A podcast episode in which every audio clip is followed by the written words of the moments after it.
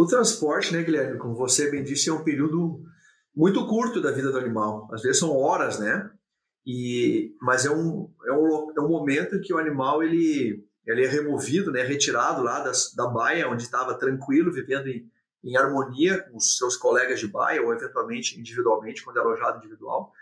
E a quantidade de agentes estressores é, é muito grande. Então, assim, o risco de você colocar, perder todo o trabalho que você fez por muito tempo no transporte é muito grande. Eu acho que nós temos assim uma lacuna muito grande a ser preenchida na área de transporte ainda no Brasil, é, de evolução aí de, de boas práticas nesse sentido. Então, os, os animais são transportados entre sítios, muitas vezes, duas vezes, até três vezes ao longo da vida, né? Até que chegue no momento que ele é abatido.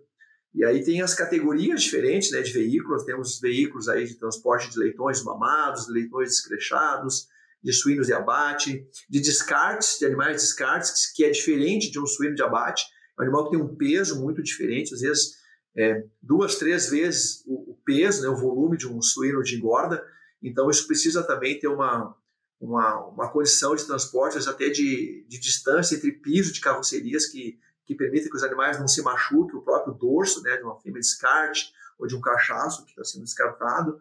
Os animais de, via de regra, os animais de reposição de genética são os animais que estão no nível de transporte bem melhor, são os como a gente chama de primeira classe, né? que tem os veículos dedicados e que tem aí toda uma questão de biosseguridade e também de qualidade dos veículos, muito melhor, veículos aí dotados de bebedouros, é, com nebulizadores, né? É, e os animais mais jovens aí que você vê uma evolução grande né, de ter veículos que tem aí fechados, né, e que conseguem ter uma, uma climatização parcial dentro, não chega a ser um controle total né, do ambiente do veículo, mas tem uma pelo menos um controle parcial. Então eu vejo assim que tem uma, uma evolução importante para o Brasil ter nesse sentido. Eu vejo que esse é um gap da nossa atividade.